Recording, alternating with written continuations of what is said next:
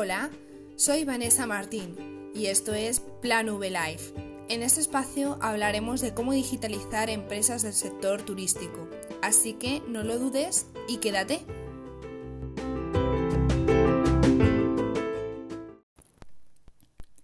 Hola, en el anterior episodio hablamos de las redes sociales recomendadas para hoteles y hoy es el turno de las agencias de viajes aunque son aplicables también a cualquier negocio, tanto ya sea del sector turismo o no. Hoy vamos a dar un poquito más de información sobre otras redes sociales.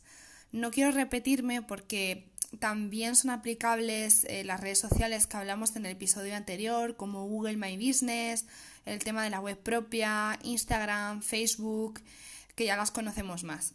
Simplemente comentar que en la web propia, para una agencia de viajes, eh, también puede ser eh, una web de, tienda para comprar esos servicios online.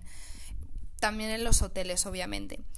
Pero tenemos aquí un caso especial para las agencias de viaje. Y es decir, aparte de comprar lo típico, alojamiento o transporte, las agencias también pueden vender eh, otros, otros productos.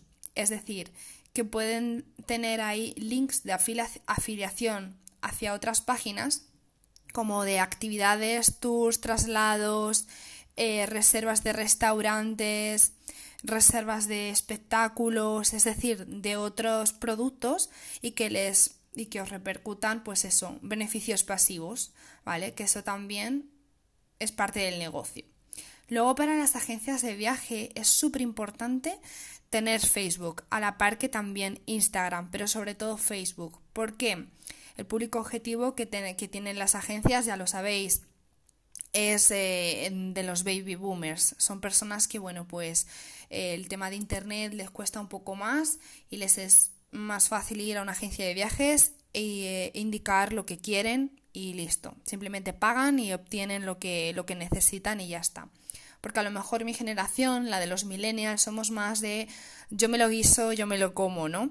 Pero es verdad que en algunos viajes un poco más especiales o destinos más complicados, eh, para mí, por lo menos una agencia es imprescindible porque tiene mucho más conocimiento que lo que tú puedas tener y también te ahorras tiempo.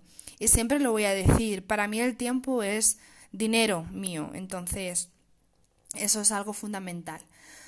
Bien, para las agencias de viaje también es, eh, les viene muy bien tener grupos de Facebook, eh, tener su propio grupo de Facebook y también ahí eh, pues, tener a sus clientes que puedan hablar de, de, los viajes que han hecho con ellos, de, la, de lo bien que lo han pasado, ¿no? Y recomendaciones y demás. Está súper súper chulo y muy de moda. Aparte Instagram, que también, y obviamente, pues es una red con un contenido muy fácil de, consumir porque tiene cada vez más vídeos con los stories, con los reels, con IGTV y bueno, pues ese público más joven como puedo ser de mi edad y demás, eh, viene muy bien a las agencias de viaje. Es el público al que se tienen que adaptar porque es el que viene después de los baby boomers. Y luego, bueno, pues ya lo comentaba anteriormente, con los hoteles. Pinterest también es una red social que es muy buena para las agencias de viaje porque pueden subir eh, información de tips de viaje, información de destino, noticias, también enseñar un poco la oficina, ¿no? Un poco donde se cuece todo. Siempre nos gusta estar cotilleando allá donde vamos a adquirir un producto, ¿no? Nos da un poco de confianza.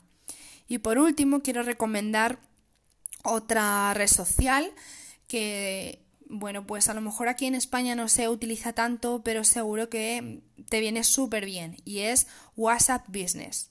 Sí, existe un WhatsApp paralelo a WhatsApp, al, al, WhatsApp normal, que es el WhatsApp Business. Aunque también puedes utilizar otra que se llama Telegram, ¿vale? Tiene la misma utilización y es mediante, bueno, pues grupo o mensaje privado.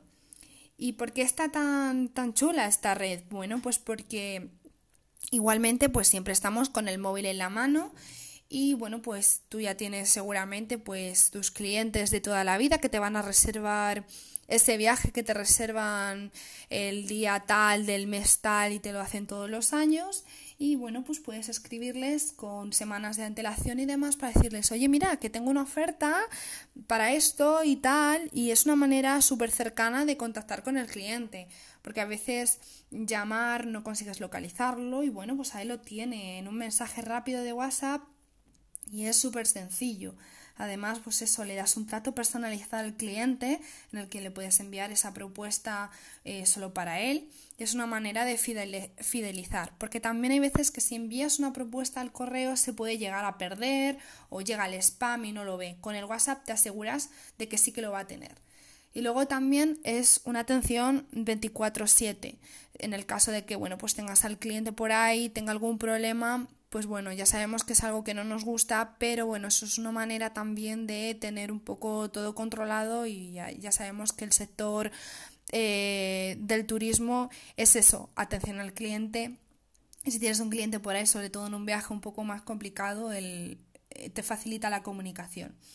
Y esto, bueno, son un poco las redes que te, que te recomiendo para, para ti, para la gente de viajes. Son muy sencillas de trabajar, tampoco requieres mucho tiempo y si tuvieras cualquier duda porque hay alguna red que no pilotas tanto o cualquier información que necesites, no dudes contactarme en mis redes sociales.